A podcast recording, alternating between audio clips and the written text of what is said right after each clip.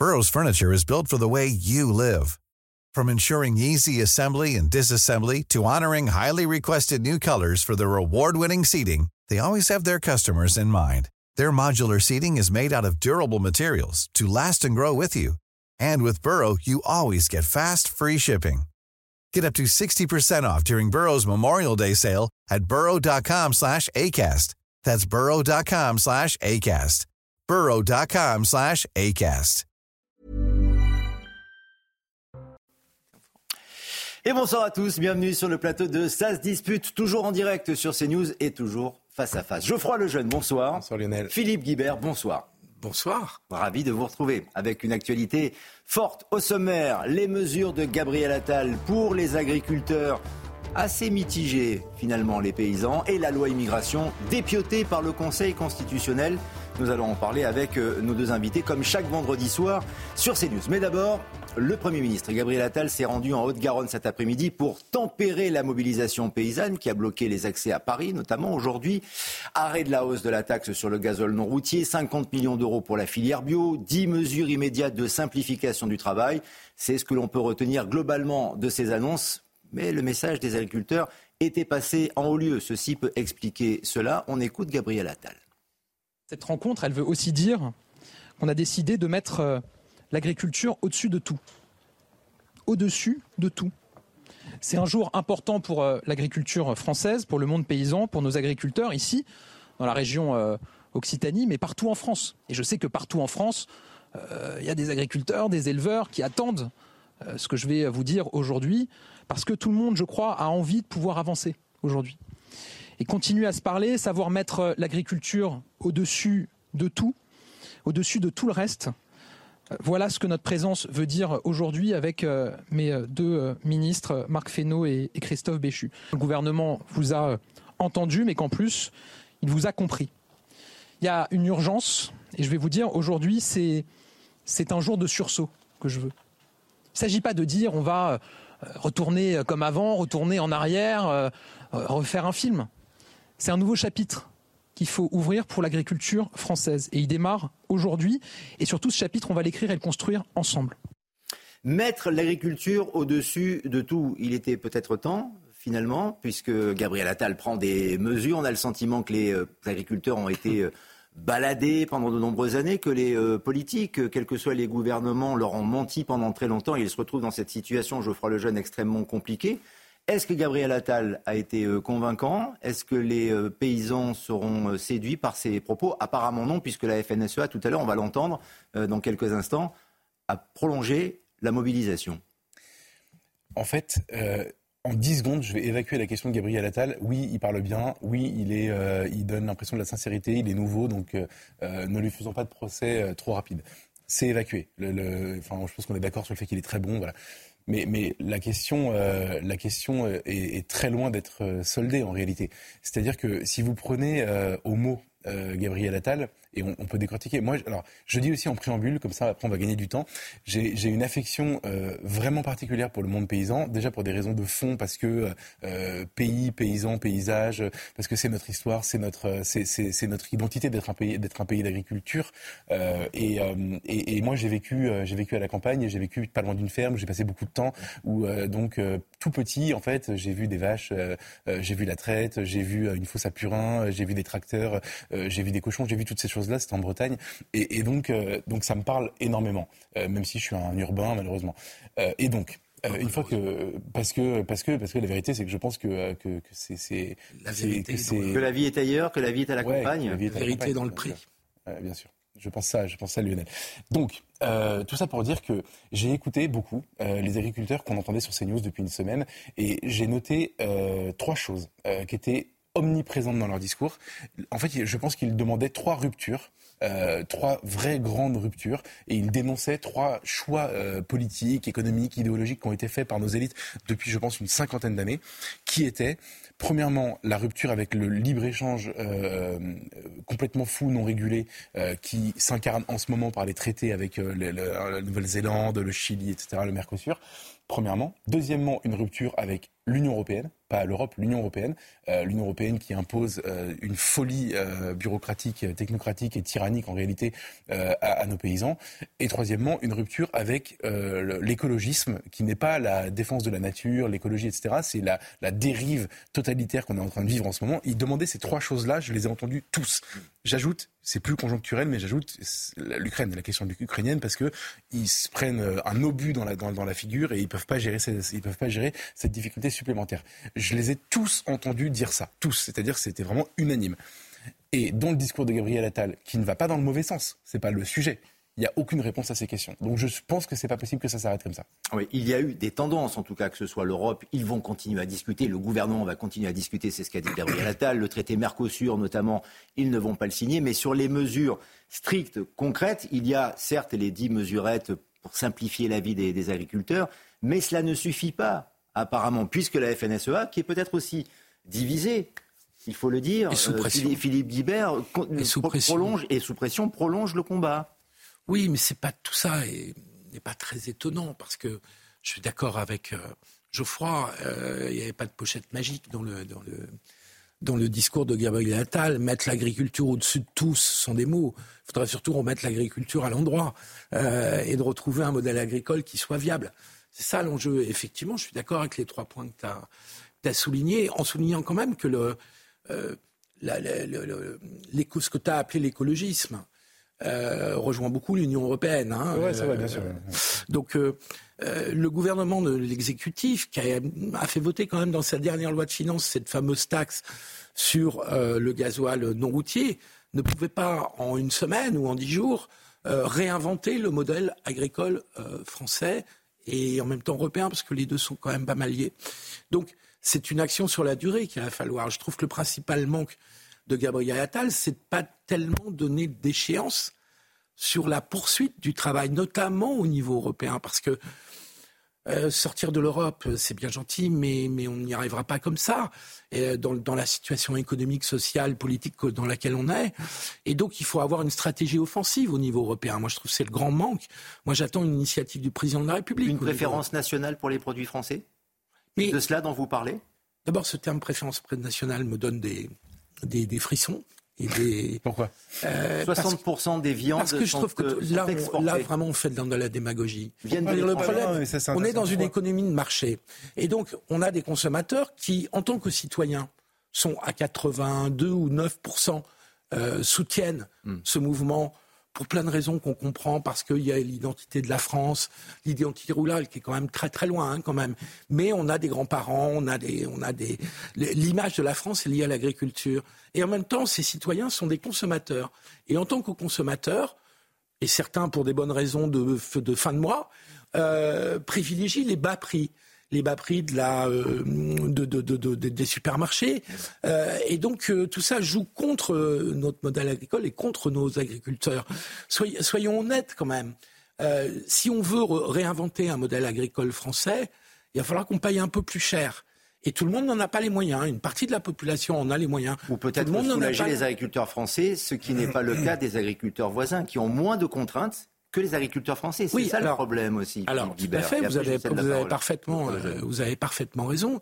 Euh, il y a eu un zèle particulier mm. en France par rapport à d'autres pays européens euh, limitrophes, qui fait qu'on a renforcé les contraintes déjà fortes, écologiques souvent, les contraintes européennes ont été démultipliées par l'administration française. Et donc là, ils nous annoncent dix mesures de simplification qui sont forcément un travail euh, d'urgence et de, de, pas dire de gadgets, ça serait euh, sans doute excessif, mais qui ne, ne s'attaque pas au fond du problème. Le recours sur euh, les délais pour des dépôts de dossiers, le curage, les haies, le débroussaillage. Très franchement, vous pensez que c'est ça qui va sortir les agriculteurs de la panade Non, mais il fallait qu'ils fassent un geste. Ah, oui, c'est là où on est à la ligne. Il était forcément, j'ajoute juste un, point, il était forcément dans un exercice de communication ce soir, Gabriel. Ça, on est bien d'accord. Et, et je trouve j'ajoute ce dernier point.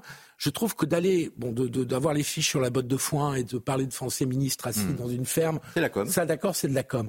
D'aller voir des agriculteurs ensuite et de prendre la parole devant eux à 34 ans et en ayant un parcours qui n'est pas exactement issu du monde rural, je trouve que Gabriel Attal avait du cran.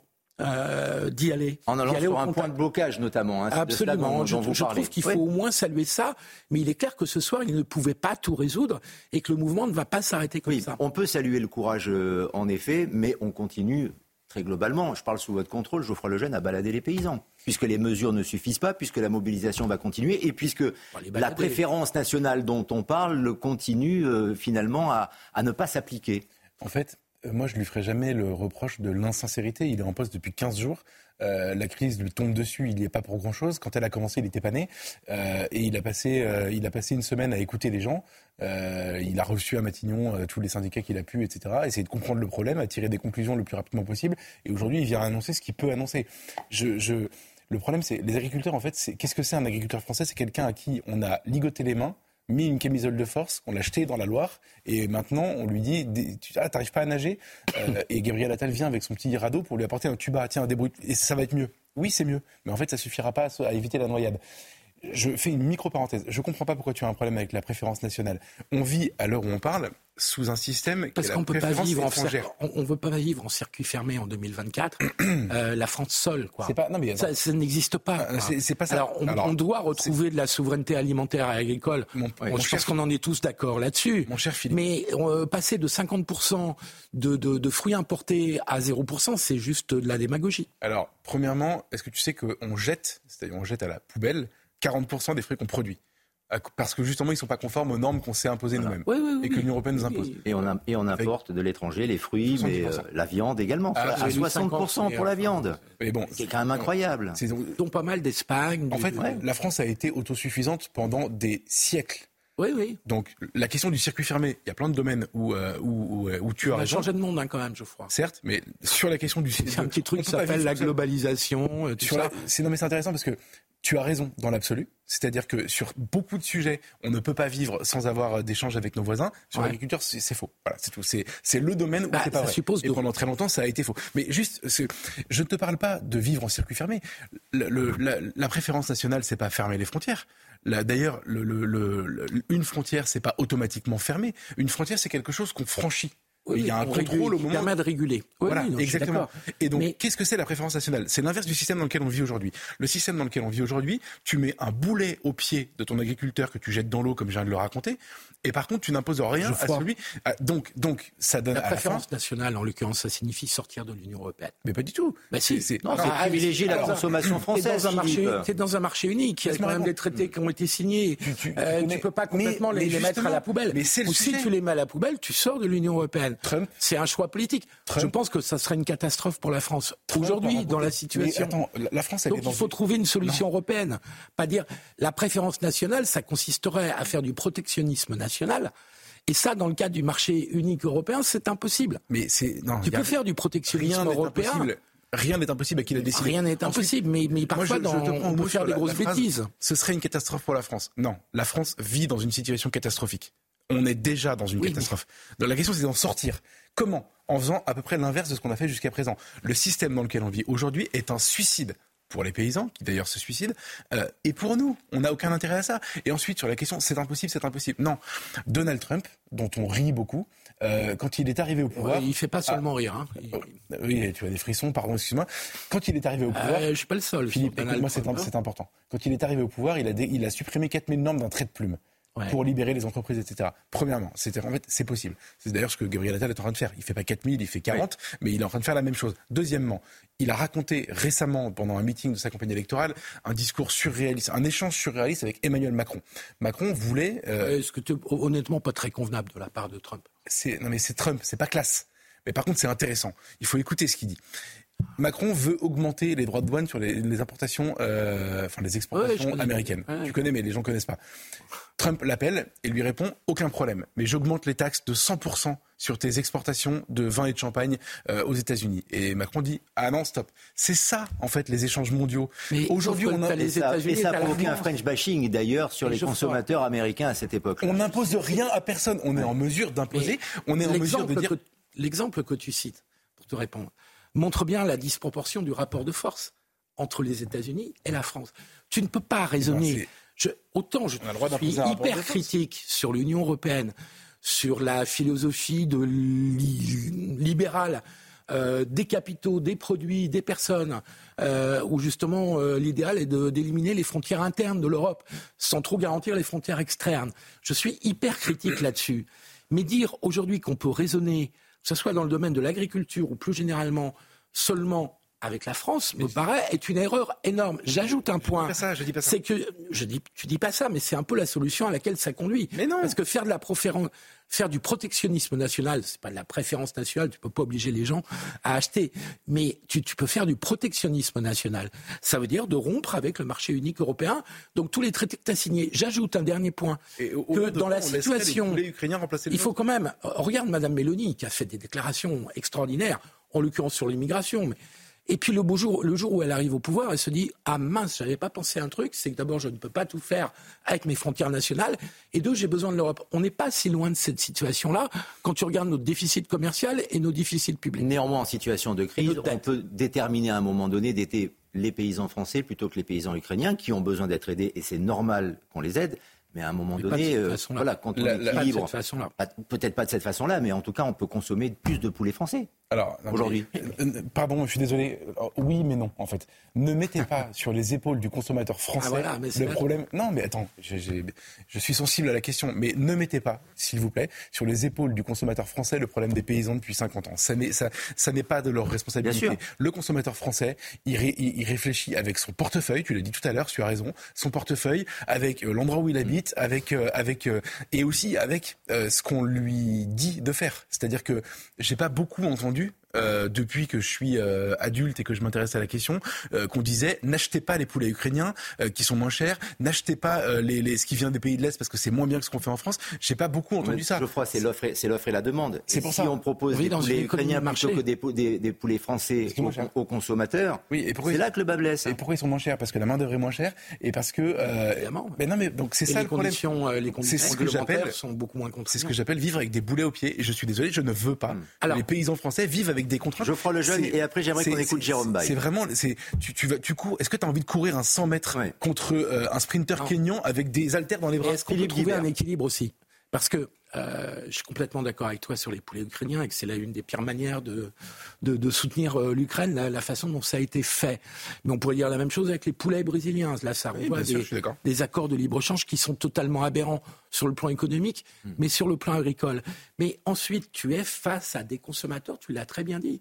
Et c'est pour ça que, sauf à faire du protectionnisme national, c'est-à-dire à augmenter des taxes sur les produits importés, et ce qui redonnerait un avantage aux produits français, tu n'y arrives pas. Parce que le consommateur, on est dans une économie de marché, et tu l'as dit et tu me rejoins, il réfléchit avec son portefeuille, ce qu'on ne peut pas lui reprocher dans une bonne partie de la population. Parce que les fins de mois sont difficiles. Et c'est peut-être pour cette raison que Gabriel Attal n'a pas fait d'annonce dans ce sens-là pour le moment. En tout cas, il a réussi une chose.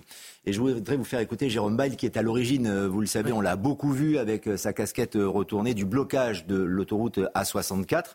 Blocage qui va être levé. La majorité des autres blocages, il y en a une centaine en France, ne le seront pas, puisque, je vous le disais tout à l'heure, en préambule, la FNSEA, le président de la FNSEA, a annoncé que la mobilisation allait continuer. Mais pour Jérôme Bail, juste après avoir écouté Gabriel Attal, être allé sur le point de blocage avec lui, cet éleveur de bovins estime que les agriculteurs ont gagné et que la situation va être, euh, va être sauvée. On est satisfait. Au bout d'un moment, euh, moi je suis parti sur trois revendications. Les trois revendications ont été acceptées, ont été validées. Donc, euh, moi je suis un homme de parole. On avait dit qu'on lèverait le blocage si on avait, si on avait un changement sur le GNR et qu'on revenait à l'étape d'avant. C'est ce qu'on a eu. On avait dit qu'on reviendrait, qu'on lèverait nos revendications, notre blocage si on avait une revendication sur l'eau et qu'il euh, nous aiderait à faire des lacs et à faire des retenues. On l'a eu. Et une aide sur la MHE. Il a annoncé des dates. On a des dates concrètes avec les paiements dans le courant du mois février. On l'a eu aussi. Ce qu'a réussi Gabriel Attal, Geoffroy Lejeune, c'est euh, convaincre ces manifestants de la 64, avec les points justement sur lesquels il a, il a insisté, qui étaient leurs revendications, l'eau, le gazole, euh, etc. Il y a eu d'autres choses aussi, euh, pour le bio, pour la Bretagne notamment. Mais c'est pour cette raison qu'il a peut-être réussi à récupérer une partie de l'opinion publique paysanne il a réussi à retourner ce manifestant. C'est-à-dire qu'ils sont 400 000, il va falloir faire ça 400 000 fois. J'exagère un peu, mais, parce que j'ai aucun doute sur la capacité de persuasion. Souvenez-vous, les Gilets jaunes. Les Gilets jaunes, c'était une colère qui venait de très, très, très, très loin, qui était extrêmement large et qui embrassait tout un tas de, de, de domaines. En réalité, c'était pas juste l'augmentation des, des, taxes sur le carburant, c'était le rapport au travail, à la dignité, à l'éloignement, euh, à la prise de décision politique. Euh, c'était une révolte de la société française contre son administration. Euh, pas l'administration, mais la, manière dont elle était administrée. Là, c'est la même chose. C'est le monde paysan qui est en train de mourir, qui dit c'est fini, c'est terminé, on ne peut plus supporter cet assassinat.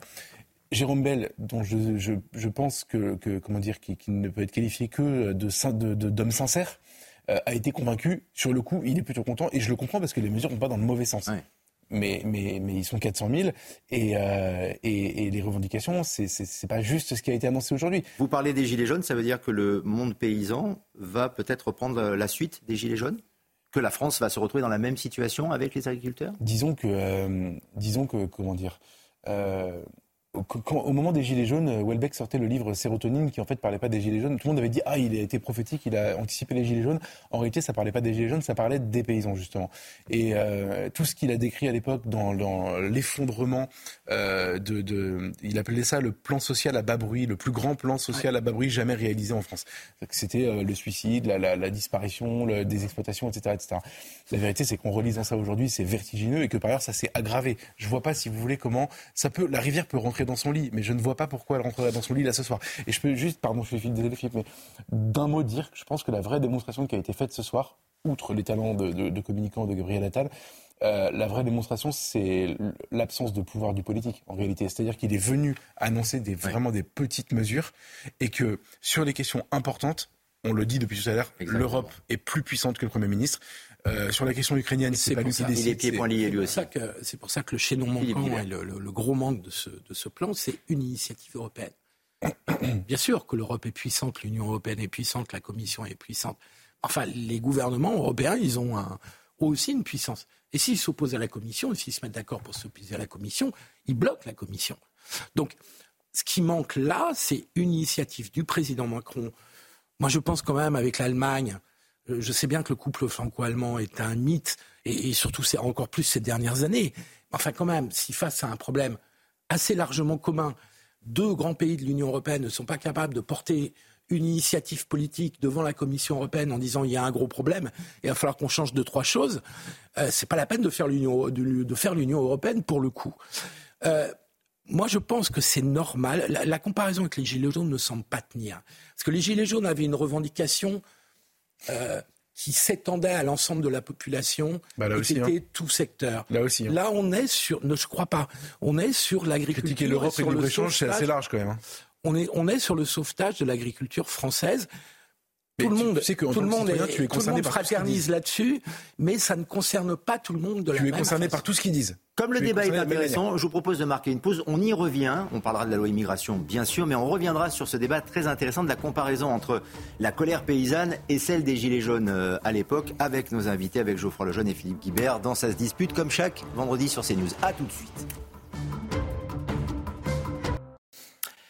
La deuxième partie, toujours en direct de Ça se dispute sur CNews avec Philippe Guibert et Geoffroy Lejeune. On prolonge encore un tout petit peu le débat et la thématique de la colère paysanne des agriculteurs et notamment cette comparaison, Philippe Guibert, entre la manifestation, les manifestations et la colère des Gilets jaunes euh, il y a quelques années. Et aujourd'hui, cette colère euh, des, paysans, on y trouve quelques points communs, mais euh, pas de manière totale selon vous. Oui, la première différence que je relevais juste avant la pause, c'était la différence de secteur quand même, parce que il y a une dimension euh, sectorielle très forte dans, la, dans le mouvement actuel. La deuxième différence, c'est que euh, les agriculteurs ont une longue tradition de, mouvements sociaux. on s'en souvient peut-être moins ces dernières années, mais le syndicalisme agricole, les, la structuration mmh. des agriculteurs en mouvement est beaucoup plus forte que ce qu'il était dans les Gilets jaunes. Et donc ça veut dire que les pouvoirs publics ont des interlocuteurs, qu'il y a des négociations possibles. La preuve, c'est que euh, Gabriel Attal est allé voir l'un d'entre eux. Et donc, je pense que l'évolution du mouvement n'a absolument rien à voir avec ce qu'elle peut être, ce qu'elle a pu être, hmm. euh, avec les Gilets jaunes, où la dégénérescence du mouvement était beaucoup liée au fait qu'il n'était absolument pas structuré et que quand même le soutien de l'opinion publique s'est retiré quoi qu'on dise, à partir du mois de décembre, en, partie, et que l'évolution du mouvement et de la situation politique n'a pas du tout été la même. Là, les agriculteurs, ils ont une vraie question à se poser. Ils se disent, est-ce que c'est l'occasion, maintenant ou jamais, de renverser la table pour espérer avoir un, renversement de modèle agricole ou est-ce qu'on se satisfait de ce que peut faire le gouvernement français mhm. À court terme, pas grand-chose. Enfin, en tout cas, des choses qui vont dans le bon sens, mais pas grand-chose. Et, puis on s'en satisfait, on essaye de tenir avec ça. Et ça, ça va être une discussion dans le mouvement où il y aura des divisions qui ne recoupent pas exactement ce qui s'est passé avec les Gilets jaunes. Je vous laisse répondre, Geoffroy Lejeune, en précisant que le mouvement paysan aujourd'hui, aux yeux des Français, il reste très populaire. C'est-à-dire que les Français acceptent volontiers, ce n'était peut-être pas toujours le cas pendant les Gilets jaunes, euh, que les paysans, les agriculteurs bloquent euh, les rues ou les, autoroutes. Regardez, selon ce sondage Odoxa Backbone Consulting pour le Figaro, 89% des Français soutiennent le mouvement de protestation paysan moi, je suis en désaccord avec absolument tout ce que vient de dire Philippe. Ah. Ça, au moins, c'est clair. Ah. Euh, non, mais tu peux trouver autant de différences que tu veux. Euh, évidemment, il y en a, bien sûr. Euh, c'est pas les mêmes endroits, c'est euh, c'est pas les mêmes gens, tout, tout, ce que tu veux. Mais à la fin, les points communs sont trop sont trop évidents pour ne pas souligner que c'est exactement la même chose au fond. Au fond, je dis au fond, évidemment, c'est pas la même chose, mais sur le fond, il se passe la même chose. Premièrement, le mouvement, le, sondage que vous venez de montrer est très intéressant, Lionel. Euh, les gilets jaunes, leur première action, c'est de bloquer, de bloquer les gens de la même manière. Les ronds-points, ça bloque, il y a des, embouteillages monstrueux, etc. Et le soutien est colossal, colossal, et il le reste très très très très très longtemps. C'est-à-dire que après le 1er décembre, par exemple, qui est la première manifestation qui dégénère à Paris, le, le, soutien reste au-dessus de 7 Français sur 10. Oui, mais quand Macron fait un chèque et retire les taxes, ah le soutien ah, baisse. pas du tout. Ah, je t'assure que si. Non, non, non, justement. Le sou, le t'assure que si. Dans le sondage, c'est très clair. Non, mais on reprendra, on ira se confronter, on fera du fact-checking parce qu'on est là pour se battre. Mais euh, justement, non. Macron fait des annonces euh, au fur et à mesure. Il fait une, il fait une première conférence de presse sur ah, l'écologie. Et non, ça c'est très tardif. Là, les, les, à c'est, c'est à Noël. C'est à ce moment-là que. C'est à Noël. Le, le, mouvement. Attends, les images euh, choquantes que tout le monde a en tête sur les gilets jaunes à Paris, les vitrines, etc. Euh, c'est, c'est pendant le courant du mois de décembre. Macron fait son chèque final à la fin. et là, il y a la trêve de Noël. Les gens continuent à se retrouver sur les ronds-points et le mouvement est encore populaire. Après, ça s'est arrêté à un moment donné, mais bon, bref, c'est pas le plus important. Qu'est-ce qui est le plus important sur les similitudes entre, les mouvements? Déjà, les paysans ont beau être syndiqués, euh, c'est pas les syndicats qui ont, c'est pas la FNSEA qui a dit allez mettre du purin sur la préfecture de d'Agen. C'est pas ça qui s'est passé. C'est des gens qui sont allés spontanément et les syndicats sont à la remorque exactement été comme ça. Comme non, c'est exactement comme pour les gilets jaunes. Les syndicats veulent exister dans un mouvement euh, qui euh, les a dépassés initialement. Premièrement. Deuxièmement, le, plus important, c'est que ce sont des gens qui bossent, ce sont des gens qui sont ignorés depuis un demi-siècle. C'est vrai. Qui bossent, qui ne demandent, ils demandent, en fait, t'as remarqué, ils ne demandent pas d'argent. Je trouve ça d'ailleurs bizarre, le doublement du fonds, etc. C'est pas de l'argent qu'ils demandent. Ils ont besoin comme ça, quand même à court. Non, non, ils ne demandent pas de la subvention, ils demandent à pouvoir vivre de leur boulot. C'est le point commun fondamental avec les gilets jaunes. tout le monde. On travaille, on se lève le matin, on fait, on a, on, on, on fait, on est dans l'effort. Euh, ils ont des vraies valeurs et ils demandent juste à pouvoir exister, vivre grâce à ça. C'est pas accordez-nous une subvention, c'est pas un mouvement euh, d'un syndicat de profs, c'est pas la même chose. Est-ce que c'est pour cette raison que Gérald Darmanin n'envoie pas les CRS C'est exactement pour cette raison que Gérald Darmanin n'envoie pas les CRS. C'est pas Sainte-Soline, on est même aux antipodes de Sainte-Soline. Et dernière, dernière, euh, dernier point commun, c'est une crise existentielle. Leur existence est en jeu. Et c'était pareil avec les Gilets jaunes. Je vous laisse répondre Philippe Guibert et après on passera à la loi immigration qui a été euh, dépiotée par le Conseil constitutionnel. Il n'y a pas le même sentiment d'identification. L'identification sur les agriculteurs, elle est beaucoup plus imaginaire, alors que pour les Gilets jaunes, elle, existe. Et d'autre part, la nuisance apportée dans les centres-villes par les Gilets jaunes n'a rien à voir à ce qui a été fait pour l'instant que c'est un mouvement beaucoup moins violent euh, que les Gilets jaunes il y a quelques années. Les ronds-points, c'est ça qui s'est passé en France. Oui, mais Paris, Paris, on s'en fout, ça n'existe pas. Non, d'abord, il n'y a pas eu Paris, il y a eu de, multiples grandes villes en province. et, donc, France. le pouvoir de blocage des gilets jaunes, enfin, en tout cas de nuisance des gilets jaunes sur euh, les métropolitains, les urbains, a été beaucoup plus puissant jusqu'à présent que le mouvement, le mouvement des agriculteurs. Donc, et je pense que leur structuration le fait qu'il y ait des éléments euh, de la base qui viennent déposer du, purin devant des préfectures, c'est vieux comme les manifestations eh agricoles. Je t'assure, j'étais tout petit, j'ai des souvenirs de journaux télévisés. Je profite du bénéfice de l'âge pour dire ça. Et donc, ça, tout ça n'a rien de nouveau. Mais à l'arrivée, tu as des interlocuteurs tu un président de la FNSEA qui était à 20h ce soir euh, pour répondre à Gabriel Attal. Et tu as un leader euh, que va voir Gabriel Attal. Tu n'avais rien de tout ça dans les Gilets jaunes. Donc je pense que la construction d'un mouvement social et d'un par rapport à un pouvoir n'est pas du tout euh, le même. D'ailleurs, les Gilets jaunes étaient très, très vite anti-Macron. Ce n'est pas le problème des agriculteurs. Il n'y a pas de slogan anti-Macron. C'est très personnalisé. Même s'ils sont partagés, en effet. Évoquons pour les dix dernières minutes de l'émission la loi immigration. Est-ce que tout est à refaire? Le Conseil constitutionnel censure largement le texte de la loi immigration dont on a beaucoup euh, débattu ces derniers jours. 35 articles retoqués, soit une large partie du texte, dont le durcissement de l'accès aux prestations sociales ou encore le délit de séjour irrégulier pour les étrangers. Peut-on appliquer la loi dans euh, ces conditions, très euh, concrètement. Avant de vous céder la parole, on écoute le sentiment d'Éric Coquerel euh, à ce sujet-là. Bah déjà un premier soulagement pour les gens qui l'auraient subi, et puis pour notre République qui aurait été un peu plus défigurée. Bon, maintenant, il faut euh, dire au gouvernement que cette loi n'a pas de sens. Elle règle rien. Alors, non seulement elle est indigne, mais en plus, elle est, inefficace. Euh, sauf pour les, pour les, gens qui euh, seront de plus en plus poursuivis, pourchassés, traqués, etc. donc, la, suite, bah, c'est demander que le gouvernement ne la promulgue pas. Ça, ça va être la suite des mobilisations.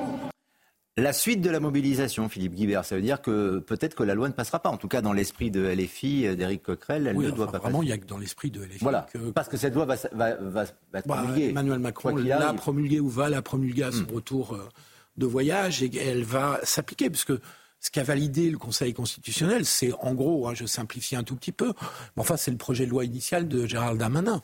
Euh, donc il y a des trous dans le texte quand même. Oui, enfin, il y a eu des évolutions sur les, procédures de régularisation. Le dispositif mm. euh, n'est pas exactement le même que dans le projet initial. Mais enfin, en gros, c'est la loi Darmanin qui a été euh, validée par le Conseil constitutionnel. Donc, il y a bien une loi appliquée, elle va être appliquée. Donc, je trouve que le. Et je crois que la mobilisation contre cette loi, euh, surtout après la censure, elle n'était déjà pas extrêmement puissante dimanche dernier, et elle va l'être encore moins. Donc, là-dessus, il n'y a pas de, vraiment de discussion. Non, la vraie discussion est de savoir comment on fait avec un contrôle de constitutionnalité en France, parce que visiblement on a, on a du mal, puisqu'à chaque fois que le Conseil constitutionnel, je précise que je suis un peu critique sur cette décision, mais à chaque fois que le Conseil constitutionnel prend une décision, on n'est capable que de faire une interprétation très politicienne de cette décision. Or, je pense que toutes les grandes démocraties libérales ont un contrôle de constitutionnalité. Dans aucun pays, euh, grand pays démocratique libéral, il y, y, aura une cour euh, constitutionnel qui serait élu par le peuple, comme je l'ai entendu. Ça n'existe nulle part. La question, c'est la nature de ce contrôle. Et là, de ce point de vue-là, la décision du Conseil peut être critiquée parce que c'est tout à fait légitime de critiquer une décision. Mais ne disons pas qu'il a fait ça. Je crois que c'est une erreur d'interprétation de penser qu'il a fait ça pour faire plaisir à Emmanuel Macron. Il a fait ça pour se protéger, le Conseil constitutionnel, ou de se croire protégé parce qu'il a fait une annulation procédurale, puisque c'est pas un jugement sur le fond. Hein. Il n'a absolument pas jugé le contenu des articles qui ont été annulés, de leur conformité du contenu à la Constitution. Ils ont annulé pour cavalier législatif en disant ça n'avait pas de rapport avec l'objet initial de la loi, ce qui est un argument un peu spécieux. Donc ils ont voulu contourner le débat idéologique, le débat de fond, le débat vraiment de conformité du fond à la Constitution, en s'en tirant par une annulation procédurale. Mais ce faisant, ils ont affaibli beaucoup le Parlement. Geoffroy Lejeune va répondre dans un instant, mais pour apporter non pas de l'eau à votre moulin, mais un peu de contradiction à votre propos, écoutez ce qu'il disait Éric Ciotti ce matin. Il estime que lui, il y a eu collusion entre Emmanuel Macron et Laurent Fabius. Aujourd'hui, c'est un échec pour la France. C'est surtout euh, un hold-up démocratique qui prive euh, le peuple français de sa souveraineté. La collusion entre M. Macron et M. Fabius est, très grave. Je veux dire ce matin ma colère.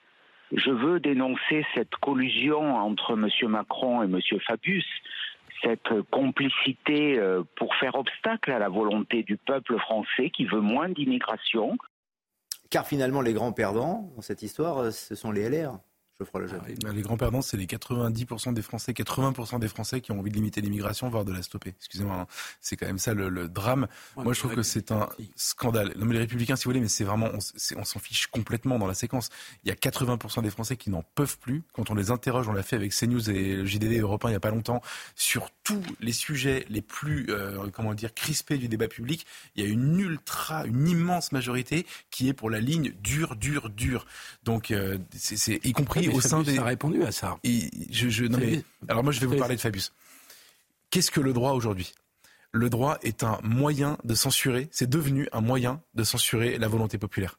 C'est-à-dire que quand pas dire ça. Si, mais alors je vais te dire, je l'assume. En plus, j'ai malheureusement pour moi, j'ai fait du droit quand grave ce que tu dis parce que ça veut dire que c'est pas moi qui suis grave, c'est eux qui font quelque chose de grave aujourd'hui. Ah, c'est pas parce que tu as une décision qui, avec laquelle t'es pas d'accord que c'est grave. C'est pas une question de pas être d'accord. C'est quoi le conseil Alors, c'est quoi le Conseil constitutionnel Je précise que je suis pas emballé hein, par cette. Le Conseil constitutionnel, c'est euh, c'est un instrument imaginé par De Gaulle et Debré pour contrôler la séparation des pouvoirs et tu as raison, dans toutes les démocraties, c'est ce qu'ils ont fait. Euh, il euh, personne ne veut le Qu'est-ce que c'est devenu par la faute de tous les gens qui ont modifié la Constitution et l'esprit de la Constitution C'est devenu une Cour suprême. Déjà, c'est pas l'esprit de la, Constitution de De Gaulle. Donc on est, on s'éloigne. Non, mais ça date de 1971. On va pas revenir en 1970. Non, non, je te parle de 2008, la réforme constitutionnelle de 2008, la QPC, etc. C'est devenu une Cour suprême qui juge en dernier ressort des décisions qui ont été prises par le Parlement élu par le peuple. Déjà, ça ne devrait pas être le cas. ça devrait pas être le cas. Je crois c'est le principe d'un contrôle de constitutionnalité. Non, non, non. Donc va jusqu'au bout. Tu ne veux pas de contrôle de constitutionnalité. justement, je te dis, moi, la séparation des pouvoirs et de la, la constitutionnalité, j'ai pas de problème. Le problème. Ah si, t'as un problème. mais non, je, j'ai pas de problème. Je, suis un amoureux de la Ve République et de la Constitution de Michel Debré, oui, mais général de Gaulle. depuis 1950. Eh ben, elle aurait pas dû changer. Voilà, c'est ça le problème. Ça n'existe pas. Et maintenant, tu, as des gens qui sont, alors, qui sont Laurent Fabius, mais ses prédécesseurs avant lui avaient commencé, euh, qui se, qui s'arrogent le droit de décréter. Il s'arroge pas le droit. Il s'arroge le droit.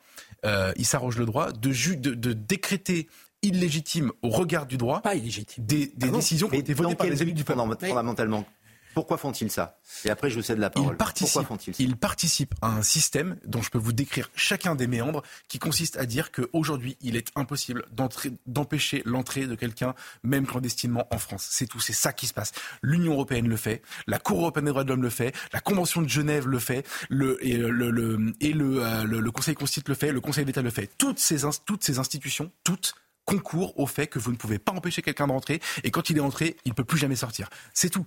Et on s'est on s'est laissé embarquer là-dedans et je vais vous dire la vérité. C'est que faut que je te réponde. Ce qui devrait tu vas me répondre. ce qui devrait t'inquiéter, ce qui devrait t'inquiéter, c'est que en plus cette loi il y avait rien dedans. Il y avait rien dedans, ça ne réglait absolument pas le problème contrairement à, ce que disent ce pas dire ça non plus parce que s'il y avait rien dedans, à ce moment-là, c'est pas très grave qu'elle ait été censurée. Mais s'il n'y avait pas grand-chose dedans, c'est pas très grave qu'elle ait été censurée. C'est que concluez, Geoffroy Lejeune et après Philippe Guibert. La personne, la personne qui voudra un jour satisfaire les 8 Français sur 10 qui veulent que ça change, cette personne-là va devoir faire exploser ce système. Et là, pour, là, pour le coup, non, il, aura des groupes. Là, pour le coup, les gens comme toi vont hurler. Non, Philippe Guibert. Il va devoir réviser le, euh, et faire exploser le système. Si. Ah, si, si. Les remettre à leur place. Euh, il va devoir faire une révision de la Constitution. C'est pas exploser le système. Remettre à leur, à leur de faire évoluer la Constitution dont tu disais qu'elle n'aurait pas dû bouger depuis 1958. Donc, il n'y a aucune. le Conseil constitutionnel n'empêche rien. C'est le principe de l'état de droit qui consiste à dire une loi doit être conforme à la Constitution. Là, en l'occurrence, je le répète parce que personne ne veut s'intéresser à la lecture, à la lecture, pardon, je termine, de la décision. Mais ce n'est absolument pas une décision sur le fond. ce n'est qu'une décision de forme. On peut discuter et qui, à mon sens, a des, effets politiques très pervers sur le rôle du Parlement et le, ce que, le, pouvoir d'amendement des parlementaires et la capacité des parlementaires à trouver un accord avec la majorité relative. Donc je trouve et qui favorise outrageusement le gouvernement dans un esprit très cinquième République. Donc il n'y a aucun jugement sur le fond dans cette décision du. Mais c'est pour ça que c'est encore plus choquant qu'ils se donnent leur avis. Mais ils sont là, c'est leur, c'est leur fonction. Ta, critique est, particulièrement malvenue sur la décision d'hier, parce que c'est pas du tout par rapport au bloc de constitutionnalité. Je sais, c'est pour ça Déclaration des droits de l'homme et préambule de 46. Attends, je termine. Euh, c'est, par rapport à l'article 45 de la Constitution. Je, sais, Philippe, Donc c'est, hein. dans la Constitution de 58. Ils ont rien ajouté. Ils disent simplement. Euh, pour amender un texte de loi présenté par le gouvernement, faut être vraiment très exactement dans les, dans les sujets qu'a voulu traiter le gouvernement. Donc c'est une réduction du pouvoir du Parlement qui a décidé dans l'esprit très cinquième République. C'est de ce point de vue-là qu'elle peut, peut être critiquée, cette décision. Et elle peut être critiquée aussi sur le fait qu'ils ont voulu contourner le débat de fond, de savoir si c'était conforme à nos grands principes d'égalité. C'est un prétexte. Mais arrête de faire des procès d'intention sans, euh, sans, prendre en compte, sans prendre en compte ce qu'ils ont écrit vois ce qui se passe. dans leurs décisions. Il faut, accepter qu'un contrôle de constitutionnalité rende des décisions qui ne plaisent pas tout le temps à tout le monde. Fabius a très bien répondu à ton ah, interpellation sur les 80% de Français.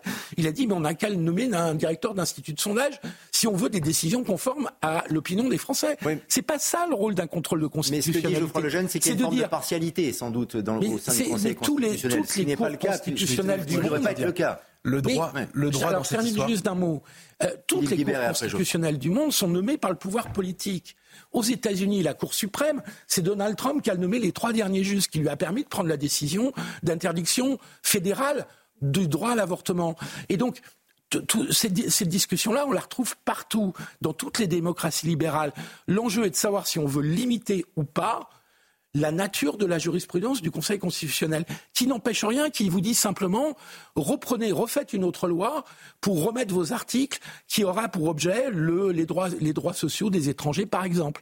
Et par ailleurs, elle dit aussi, si vraiment vous n'êtes pas d'accord, révisez la Constitution, mettez-vous d'accord. Elle n'empêche rien. Le, la différence entre le fond et la forme. Geoffroy le jeune. Le droit dans cette affaire, j'entends tout ce que tu dis, je connais ce débat. Le droit dans cette affaire n'est qu'un prétexte pour censurer. je t'ai écouté, fils. Je t'ai écouté. J'ai suffisamment saigné des oreilles. À moi de parler.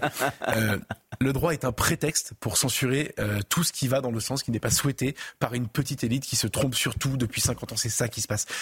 Le, général de Gaulle, toujours lui, puisque euh, il a ce génie d'inventer cette constitution, il dit, mais c'est lui qui l'a écrite, si tu veux. Donc, à un moment donné, il, y a même des gens il a dit, il a dit la seule chose qui devrait compter, d'abord la France, ensuite l'État, enfin le droit. Aujourd'hui, on fait l'inverse. D'abord le droit, ensuite l'État, enfin la France. La France et la volonté populaire des Français est balayée elle est, balayée par le droit. Je vous raconte une anecdote en 30 secondes historique. Il est en train de se passer aujourd'hui avec les cours suprêmes, le système que j'ai décrit tout à l'heure, ce qui s'est passé avec, euh, euh, notre pauvre Louis XV, le père de Louis XVI, qui était confronté à ce qu'on appelait à l'époque les parlements, euh, c'était des gens, alors c'est pas des parlementaires, c'était des juges en fait qui jugeaient conformes ou pas conformes euh, les, les, édits royaux, les, les, euh, les, lois qu'il avait décidé de faire passer, etc. C'était une assemblée de juges en fait qui euh, pinaillait en permanence sur des articles qui allaient exhumer des textes de l'Antiquité. C'est vrai, des textes de l'Antiquité, des textes médiévaux en disant oui mais attention parce que est-ce que c'est conforme à ça? Et là et il censurait, il censurait le roi sur absolument tout ce qu'il voulait faire. Ça a été une perte de pouvoir de la part de Louis XV. Son fils a été décapité. On a changé de régime. On est en train de vivre la même chose. Mitterrand a eu cette formule exceptionnelle euh, lors de son dernier Conseil des ministres en 1995, quand il Allez-y, allez-y, allez-y, terminez, les terminez. Juges, les juges ont tué la monarchie, ils tueront la République. C'est ce qui est en train de se passer.